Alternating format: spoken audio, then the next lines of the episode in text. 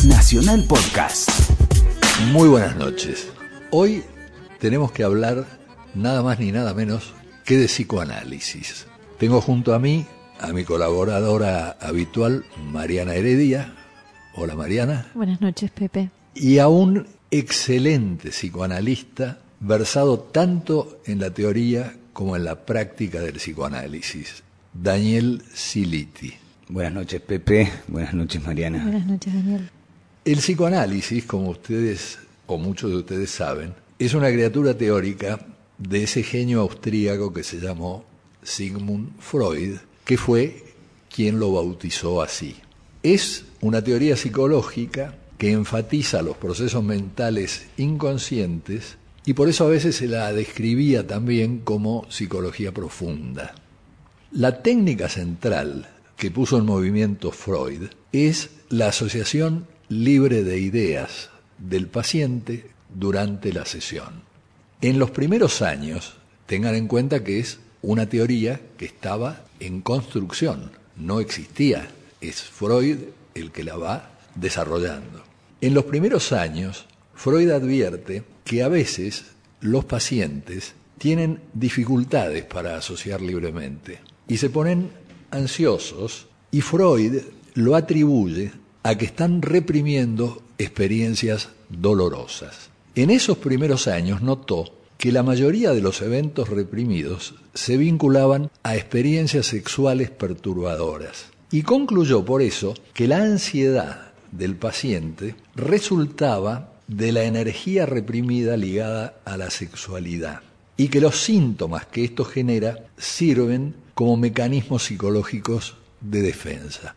Aquí es donde quiero introducir una palabra que seguramente han escuchado muchas veces.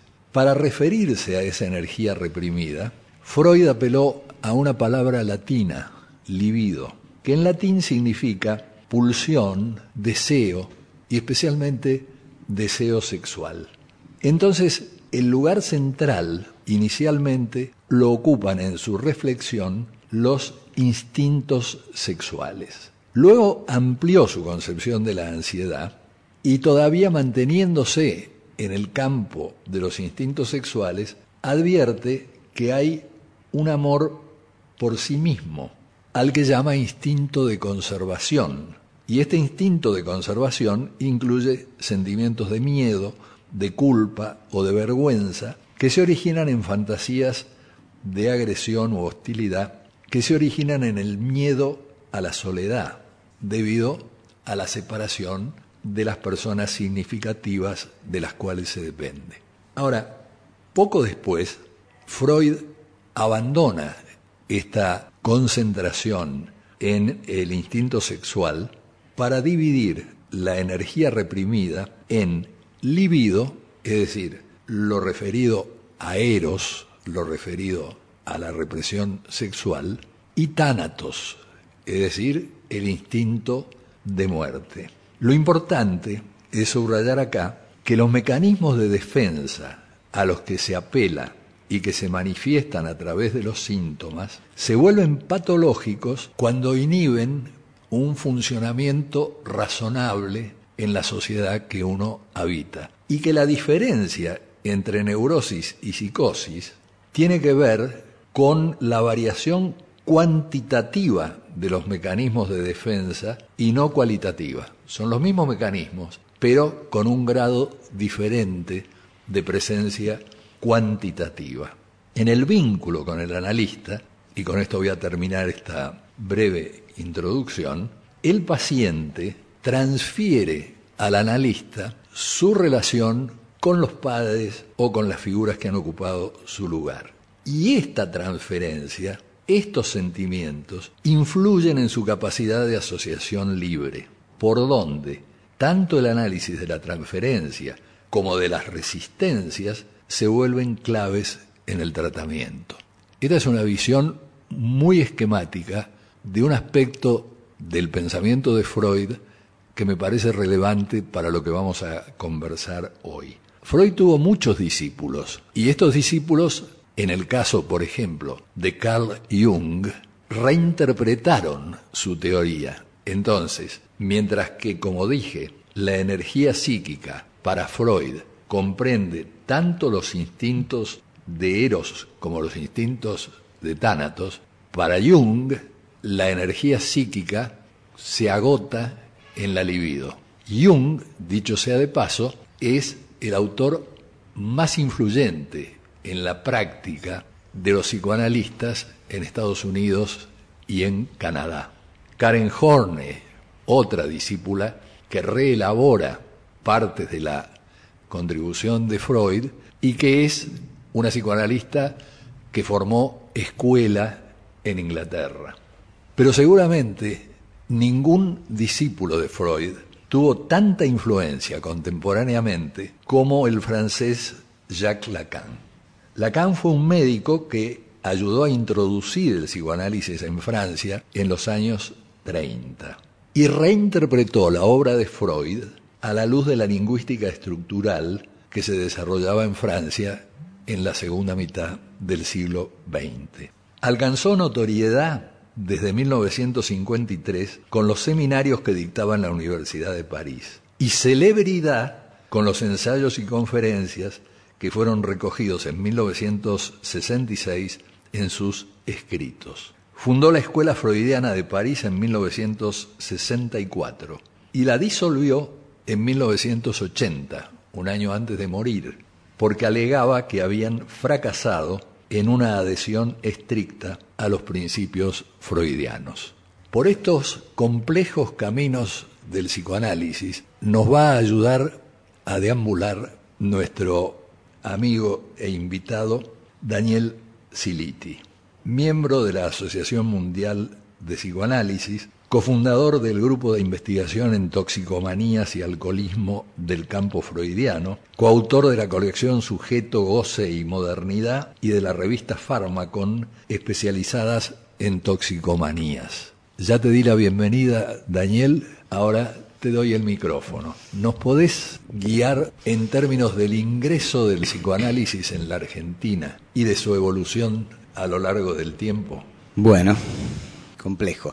El psicoanálisis en Argentina, en rigor, eh, es bastante, dentro de América, eh, es uno de los lugares donde más fuertemente prende y muy tempranamente prende. No nos olvidemos que eh, los primeros psiquiatras, médicos, psicoanalistas argentinos eh, invitan a Freud, cuando Freud se tiene que exiliar, Freud se exilia en Londres, y lo invitan a exiliarse en Buenos Aires.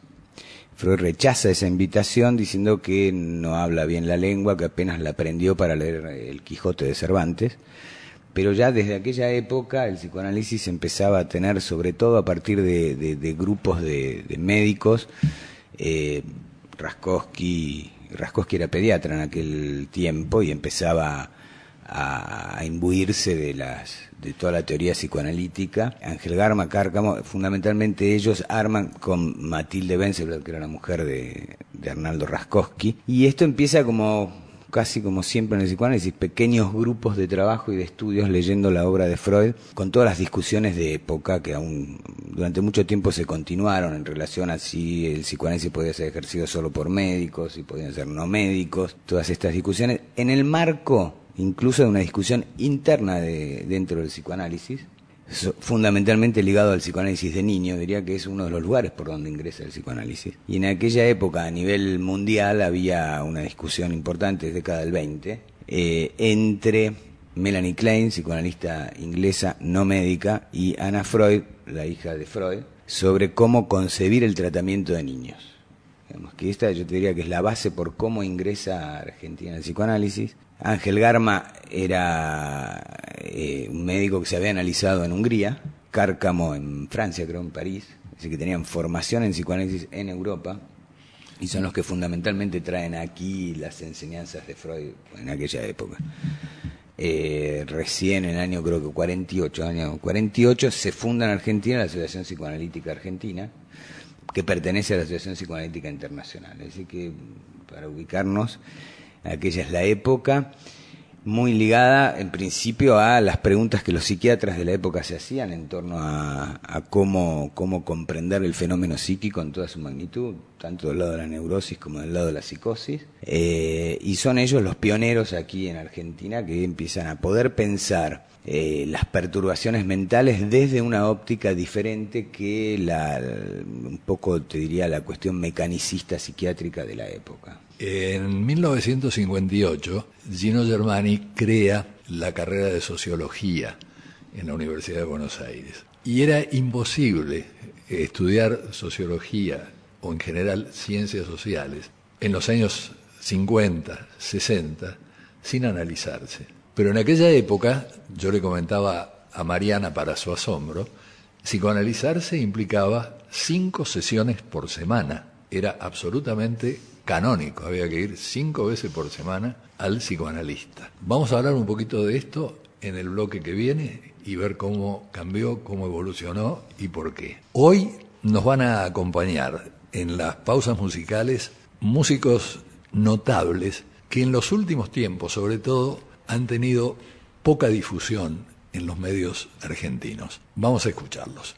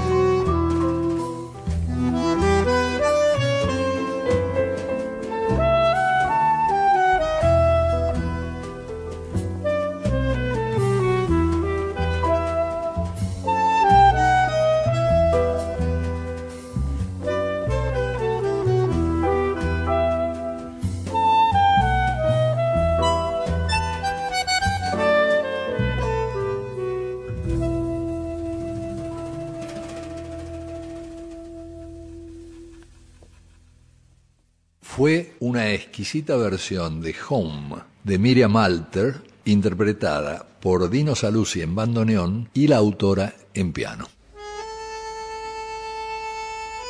Hasta las 21. Tenemos que hablar. Con José Núñez.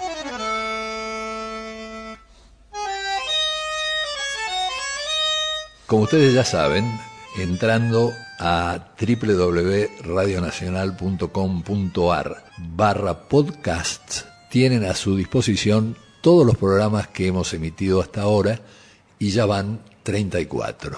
A la vez, para comunicarse con nosotros, por favor escríbanos a tenemos que hablar arroba radionacional.gov.ar. Mariana, que tiene mucho menos años que yo, se quedó muy asombrada de que en nuestra época juvenil el análisis implicara ir cinco veces por semana al consultorio.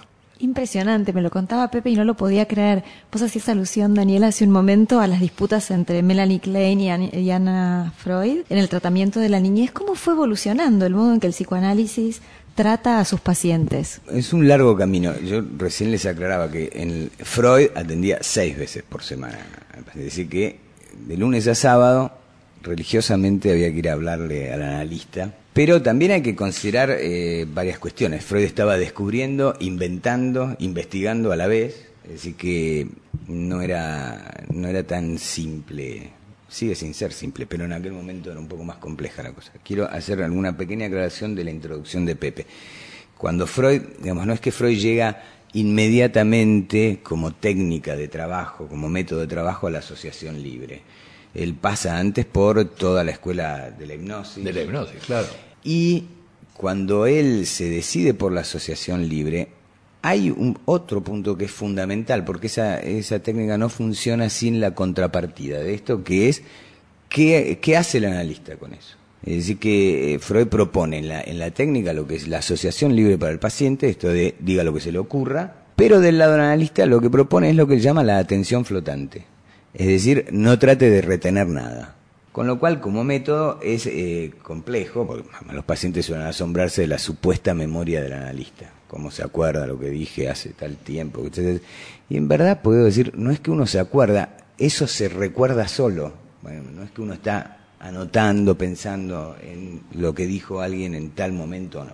Eh, y la otra cosa que es importante, digo, para ir viendo cómo iba avanzando Freud en la construcción de, la teoría a partir eminentemente de la clínica. Es decir, que el psicoanálisis es una práctica, hay que pensarlo de ese lado, y, e incluso en el sentido de, la praxis, en el intento de la transformación de la realidad psíquica del paciente. Es decir, cómo eso se va transformando en el progreso del tratamiento. Entonces, lo que en un primer momento aparecía ligado al síntoma como una defensa, para Freud termina por ser eso no una defensa, no es una defensa el síntoma, sino una solución. Y esto es lo que me parece importante tener en cuenta porque es una diferencia dentro del psicoanálisis, el modo en que el psicoanálisis considera el síntoma respecto de las otras psicoterapias o incluso respecto de la medicina.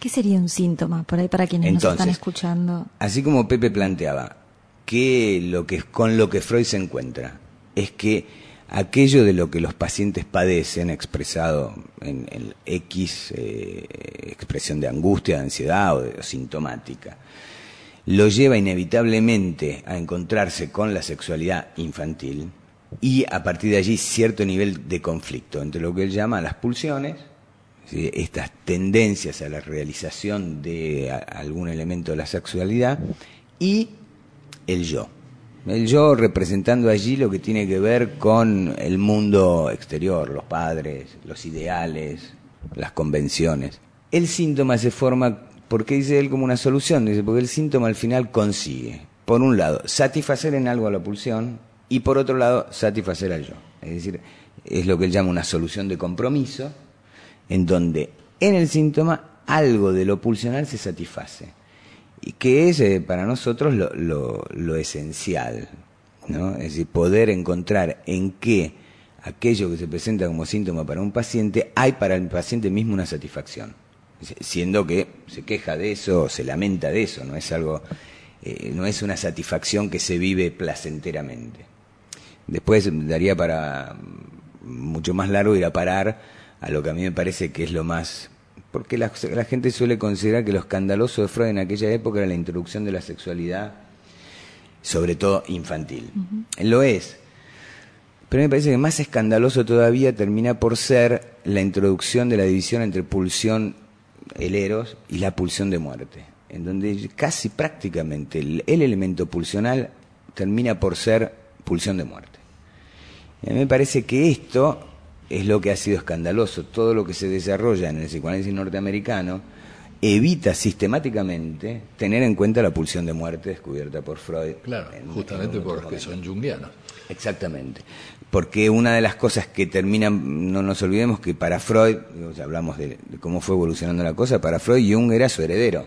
Lo llamaba mi príncipe heredero. Pero Jung era el único, eh, no, Jung y, Jones también eran los únicos este, goys del grupo, era el único católico, y por eso además Freud lo, tenía muy en cuenta, porque le permitía introducir el psicoanálisis en ambientes en donde eran un poco reacios, pero al final Jung termina por ceder a la presión de los grupos católicos y eliminar, tratar de eliminar el- el- la sexualidad como el eje de la cuestión. Allí es donde se arma esta disputa en donde Jung plantea cierto nivel libidinal y para Freud la libido es sexual. ¿no? Y este, posteriormente aparece el elemento de la pulsión de muerte. Ahora, ¿cómo fue evolucionando esto? Digamos, que cómo, ¿Cómo pasamos de las 6 a las 5, a las 4, a las 3, a las 2, a veces cada una, cada 15 días, eh, a ver cuándo nos vemos, digamos? Eh, es cierto que por un lado, por un lado, eh, hay que tomar en cuenta la dimensión económica. Pero la dimensión económica en dos sentidos. Por un lado, durante mucho tiempo el psicoanálisis este, fue en cierto sentido elítico. Es decir, podía analizarse la gente que tenía mucho dinero. Entonces hay todo un momento en donde el psicoanálisis decide dirigirse no solamente a las élites, con lo cual este, hay que aceptar ciertas, eh, modificar ciertas convenciones que es la de, bueno, los que no participan de cierto nivel socioeconómico no tienen acceso a las cinco sesiones por semana. Pero también allí empieza a introducirse el psicoanálisis en el hospital, como modo de atender a los pacientes, está toda la experiencia en la década del 70 eh, de- del hospital de Lanús, el hospital Evita, este, bueno, eh, todo un movimiento importante que este, busca llevar el psicoanálisis de una manera más, eh, abrirlo más a la comunidad. Ya había habido en la época de Freud, en Viena se abre una clínica de psicoanálisis gratuito para la gente sin recursos. Acá un poco, eh, digamos que tiene que ver con esto, con la cuestión económica, pero también con, con la dirección del psicoanálisis hacia aquellos que no formaban parte de la élite económica. Porque como vos señalabas, si eh, son cinco sesiones por semana, el analista no puede tener más de ocho pacientes. O, Claro, o eh, digamos pacientes. que Freud, Freud incluso lo decía de esta manera, eh, tengo que cobrar bien porque si se va un paciente es un octavo de mi sueldo. Es decir, él veía ocho pacientes por día, por semana, en total, porque eran seis veces por semana. Claro, hay mucha gente que uno conoce que tiene a título de honor que se psicoanalizó 20 años, 30 años. Digo, hay un eh, afán retentivo también del profesional, porque si se le va, se le va un octavo de su ingreso, ¿no? Bueno, digamos que las cosas fueron cambiando en muchos sentidos. Es decir, no solamente eh, en eh, la, la cantidad de sesiones por semana, sino también en la cantidad de pacientes que el analista atiende. Es decir, que cuando uno atiende una vez por semana, atiende mucho más que ocho pacientes, por un lado. Pero además la dinámica del análisis como trabajo eh, subjetivo es bien distinta si hay una regularidad cotidiana, que si hay un fluir de la vida que no va mediando entre sesión y sesión. Sí, yo te puedo decir que es mucho más intensa la experiencia de muchas sesiones por semana que la experiencia de una sesión por semana. A su vez, los tiempos de las sesiones fueron cambiando. Lacan introduce a partir de mm, incluso ciertas disputas, como me preguntabas por las por cómo, cómo se va sobrellevando esto. Digamos que ha habido muchas rupturas en el interior del movimiento psicoanalítico a lo largo de su historia. La de Anna Freud, Melanie Klein fue una. Después, este, Lacan, en verdad, Lacan es el primer psicoanalista que rompe con la Asociación Francesa de Psicoanálisis, pero además, simultáneamente, rompe con la Asociación Psicoanalítica Internacional todas las eh, los debates, por ejemplo, en Argentina en la década del 60 se rompe la Asociación Psicoanalítica Argentina y se divide en la Asociación Psicoanalítica Argentina y la Asociación Psicoanalítica de Buenos Aires, ABDEVA. Pero cada una, antes de romper, se asegura su pertenencia a la Asociación Psicoanalítica Internacional. Cuando Lacan, en el año 64, rompe con, este, la Asociación Psicoanalítica de Francia, también rompe con la eh, Asociación Psicoanalítica Internacional, es el primer psicoanalista que rompe. Y uno de los ejes centrales de su ruptura tiene que ver exactamente con eh, esta idea monótona de trabajar de los psicoanalistas de los 50 minutos de la sesión, de las 5 o 4 veces por semana, eh, en fin, es uno de los puntos nucleares, el otro es su lectura de Freud, es muy interesante porque en el acta de exclusión de, de Lacan de la Asociación Psicoanalítica Internacional, uno de los motivos dice, lee mucho a Freud. Eh, no olviden que para Lacan él llamó inicialmente a todo su movimiento un retorno a Freud.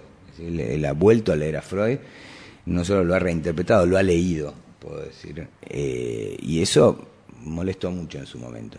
Entonces, ha habido una introducción en la, y que ha modificado el modo de abordar los psicoanalistas el, al psicoanálisis mismo. Aparece la sesión breve. Exactamente. Aparece la sesión que no está ligada de antemano Al a- cronómetro. al cronómetro. El cronómetro ya, digamos, Freud plantea algo muy crucial. En el inconsciente no hay tiempo. ¿Por qué habría de haberlo en la sesión? Uno puede preguntarse. Si no- de lo que nos ocupamos es del inconsciente, ¿por qué darle a eso una obsesiva metodización de tantas sesiones, de tantos minutos, etcétera, etcétera, cuando la dinámica de la sesión pasa a ser otra? Y el corte se vuelve muy significativo. El corte forma parte de la interpretación. Exactamente. Digamos que no es eh, ya la interpretación, no es meramente lo que el psicoanalista puede decir respecto de, de- de lo que el paciente viene diciendo, sino que el corte pasa a formar parte del mismo modo que el punto aparte en un escrito. Bueno, allí es un punto. El corte pasa a formar parte de un punto que significa de alguna manera lo que allí ha ocurrido. Te dejo una pregunta pendiente para el próximo bloque. ¿En qué se apoyan los psicoanalistas que hacen un culto del silencio, que no hablan en la sesión, que no interpretan? Vamos a la pausa musical.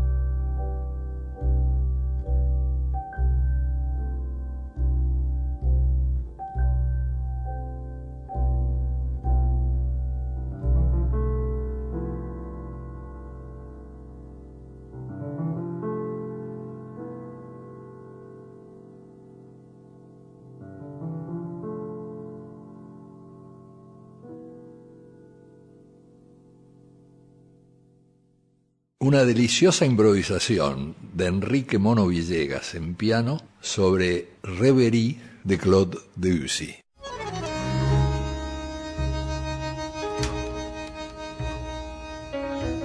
Seguimos en Tenemos que hablar con José Nuno.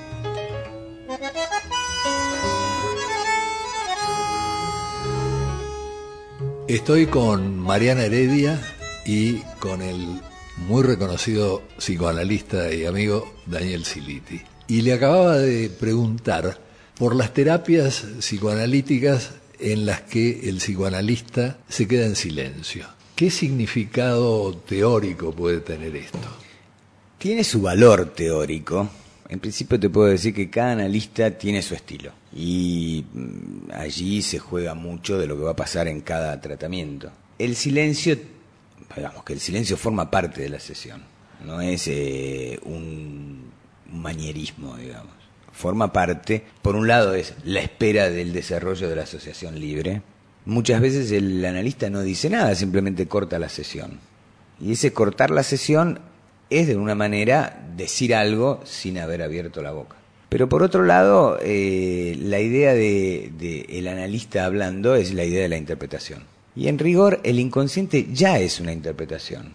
Así que sería una interpretación sobre una interpretación. ¿Por qué el inconsciente es una interpretación? Porque el inconsciente interpreta en ese sentido. El, el inconsciente, en su estructura de lenguaje, interpreta. ¿Qué quiere decir esto? Quiere decir aquello que está reprimido, que no está dicho. Para retomar un poco lo que vos planteabas inicialmente, en relación a la, a la resistencia. Que quería hacer esta aclaración que hablábamos fuera de, de, micrófono, que la resistencia no es aquello que el paciente no quiere, se niega a contar por vergüenza, también forma parte de la resistencia, pero la resistencia que importa al analista, aquella es de aquello que el paciente ni siquiera sabe que no está pudiendo decir. Es por lo que Lacan da vuelta un poco el concepto de la resistencia y lo ubica no del lado del paciente, sino del lado del analista. Es decir, cuando algo queda trabado allí, es mucho más una operación no realizada por el analista que eh, la, negativa del paciente a, a, contar, a hablar alguna cuestión. Y en ese sentido, el silencio opera, en muchos analistas, y en realidad opera en la práctica de esa manera, como haciendo de pantalla allí donde se va a escribir lo que el paciente dice. Es verdad que muchas veces el silencio hace resistencia, vamos ahora a plantearlo al revés, en vez de facilitar el, el decir del sujeto en análisis, eh, lo, lo silencia, lo inhibe. Claro. Eh, muchas veces hay muchos pacientes que preguntan, ¿se durmió? ¿Usted sigue estando ahí? Este, ¿Me está escuchando? Eh, digamos que hay un punto en donde emerge una angustia particular en el sujeto. ¿Nunca te dormiste? No, la verdad que no, no es algo que me haya ocurrido. Podría ocurrir, ¿por qué no? Pero pero no me ha ocurrido eso. Me han ocurrido otras cosas, pero no eso.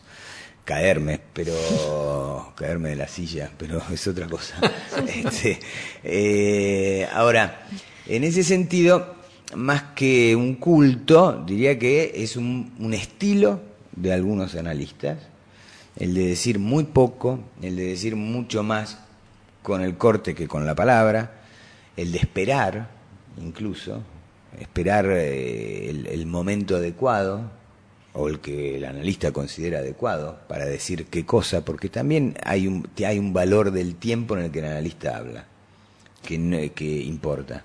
Hay algo de esto que genera mucha perplejidad, ¿no? Visto desde fuera, de esa relación tan íntima que logra a veces construirse entre eh, el analista y su paciente. Porque cuesta pensar en criterios de universalidad, de, evaluación objetiva. Quiero decir, está claro, como decías Daniel, que es indispensable que se construya una relación basada en las distintas eh, necesidades con las que el paciente llega a la sesión, que encuentran un estilo eh, que, le habla, ¿no? Que, que de algún modo lo interpela y le permite iniciar un trabajo de análisis. Ahora bien, para las instituciones eh, de la medicina, para eh, quienes desde afuera eh, acompañan a una persona en una situación de angustia, es difícil a veces comprender cuánto ese proceso está siendo virtuoso, cuánto está estancado, cuánto pone en riesgo, ¿no? En algunos casos, la situación de un paciente en una situación extrema. ¿Cómo se resuelven esos dilemas éticos dentro de la profesión?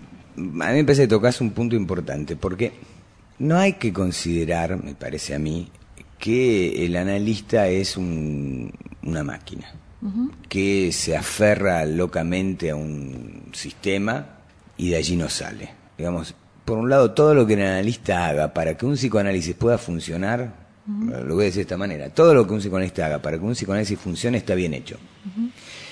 Entonces, es cierto que hay pacientes que llegan en una urgencia determinada, incluso en peligro, para ellos o para terceros, y allí no es común que la posición del analista sea el, ajá, cuénteme qué pasa y, y- y caiga en el silencio. Porque en rigor de lo que haga el analista en ese momento va a depender si puede haber un análisis o no.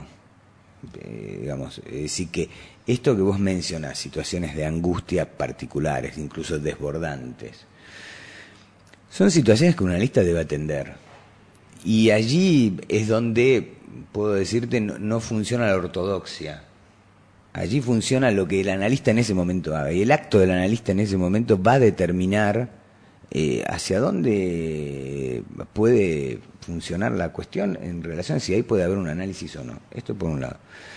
Pero por otro lado creo que es importante, por ahí voy a decir algo que a mucha gente no le gusta, pero lo voy a decir igual. No es cierto que un análisis pueda, como mucho en el sentido malo, ser inocuo, hacerle perder el tiempo a alguien. No. Yo creo que cuando un analista se equivoca, cuando un analista no está ubicado en el lugar adecuado, puede, eh, está generando también situaciones de riesgo para los pacientes. Es decir, hay pacientes, si vamos a hablar, por ejemplo, del tema de las toxicomanías, las drogas y demás, hay pacientes que están en una situación de alto riesgo y si el analista no hace algo allí acorde a la situación, puede estar provocando la muerte de alguien. No es cierto que un analista es inocuo en el peor de los casos, digamos, como en algún momento se decía. Después de todo, uno tiene que tener en cuenta que el- el- los pacientes vienen a entregar su sufrimiento al analista, no vienen a, a- a tomar un café, a charlar de bueyes perdidos, aun cuando a veces eh, hay sesiones de bueyes perdidos, pero no viene a eso. La gente que viene a ver a un analista sufre, sufre algo, y uno se tiene, tiene, asume sobre sí por lo menos la responsabilidad de escuchar el dolor de esa persona. Y entonces en ese punto me parece que no es eh, inocuo no atender cierta situación particular de urgencia o de emergencia o de angustia desbordante. Con esto quiero decir, no es cierto que el psicoanálisis no se ocupa de esos momentos de las emergencias, digamos. Porque en cierta época circulaba la idea de que, bueno, si tenés un problema muy urgente, anda a ver a cierto tipo de psicoterapia, que eso te resuelve el problema, y si querés resolverlo profundamente y definitivamente, anda a ver a un analista. Eran como dos tiempos, un tiempo conductista, digamos, y un segundo tiempo psicoanalítico. No es cierto, no, no, no es cierto que el analista no intervenga. O para decirlo de otra manera, si no interviene, no es por el psicoanálisis, es por la posición particular, por el estilo particular de ese analista. Y hay que entender, depende cómo intervenga, lo que va a ser el curso de, ese tratamiento. Ahora, en el caso del conductismo, por ejemplo, sería una expresión de las terapias alternativas al psicoanálisis. Había una época, yo creo que era más intenso que ahora, en que eh, todo el mundo decía que se psicoanalizaba y le daba orgullo decirlo. Al revés de lo que ocurría en, y ocurre en Norteamérica, en que es una experiencia totalmente reservada de la que el paciente no habla con sus amigos. Ahora, me da la impresión de que esto ha venido cambiando y que ha venido cambiando en la medida en que en buena parte el psicoanálisis ha ido siendo reemplazado por terapias alternativas. ¿Es esto así? Hay algo de eso. A ver, si por reemplazado eh, uno considera hay terapias que han conseguido la eficacia del psicoanálisis y la han reemplazado, te diría no lo han reemplazado. Si por este uso Por uso, sí. este, entonces puedo decirte, sí, se ha abierto allí como el espectro ampliamente. Por un lado, también está este otro prejuicio, que los psicoanalistas rechazamos la medicación. por ejemplo. Lo cual no es cierto. Es decir, solo hacemos un uso, ubicamos la medicación en el curso de un tratamiento. De esto sigamos hablando en el próximo bloque.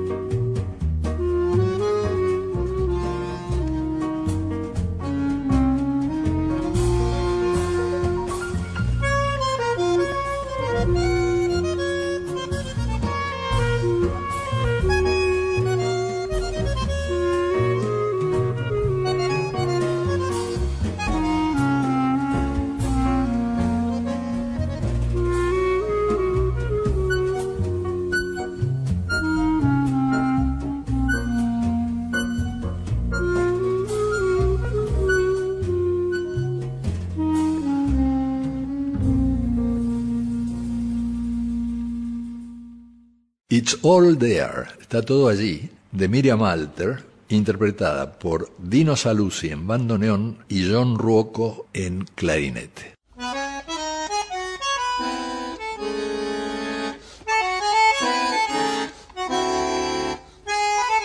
Seguimos con José Núñez.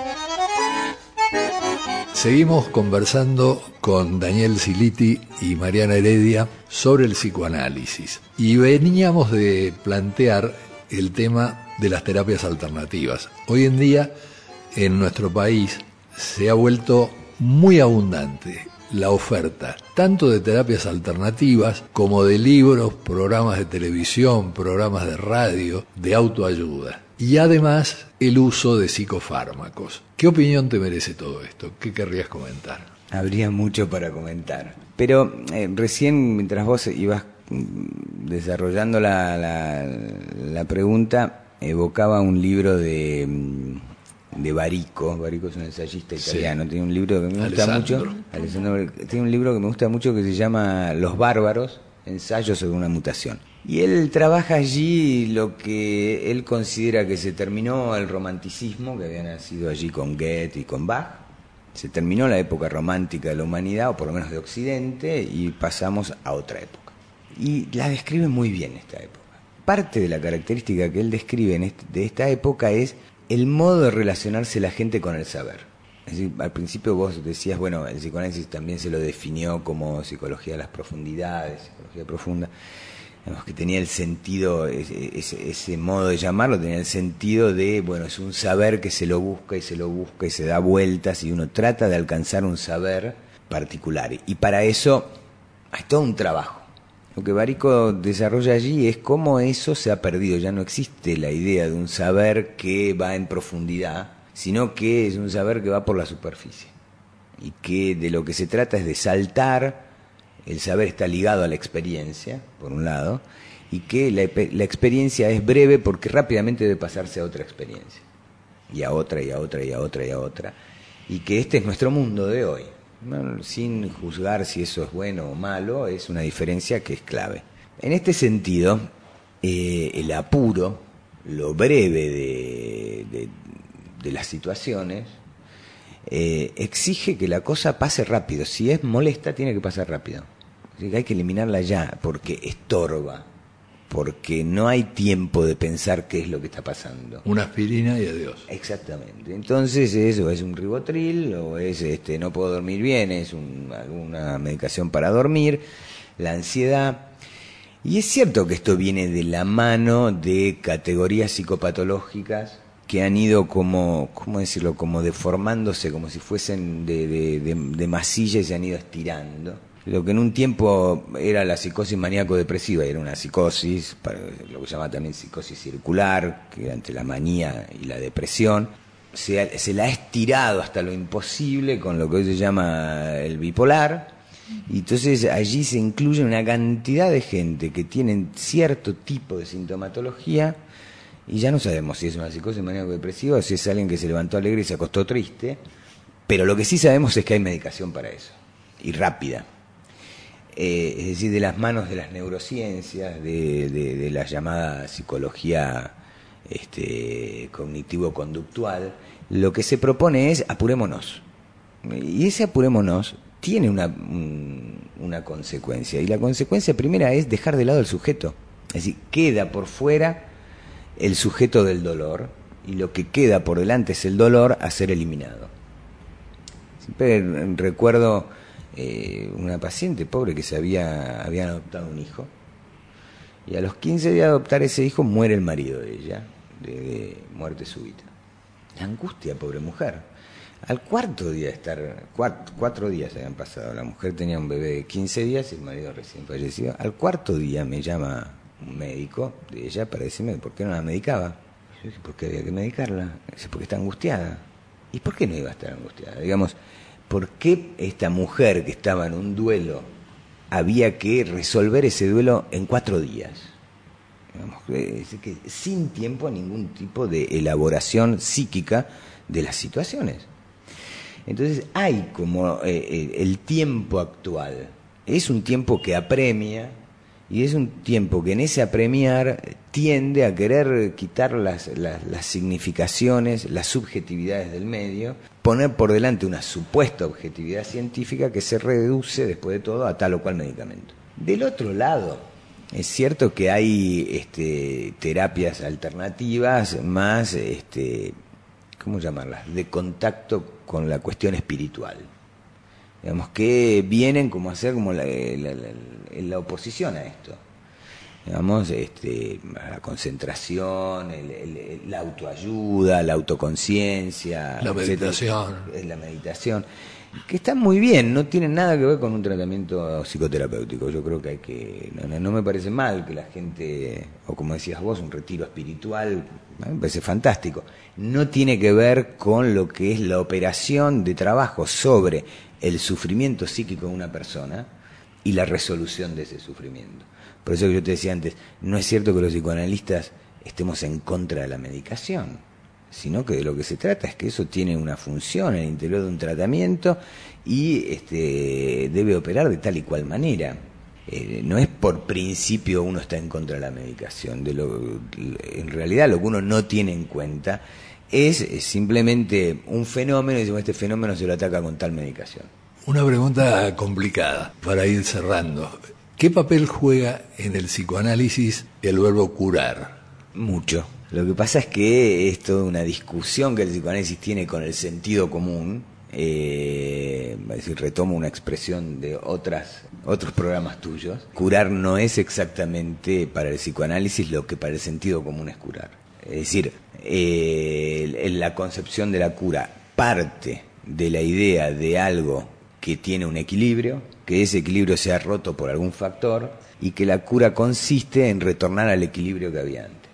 Bueno, esto no es la concepción que el psicoanálisis tiene de la cura. Para el psicoanálisis no se trata de volver al equilibrio que había antes de la desestabilización, sino que se trata de la producción de algo nuevo, y ese algo nuevo tiene que ver con un saber en relación al inconsciente, en donde el sujeto se despliega de otra manera.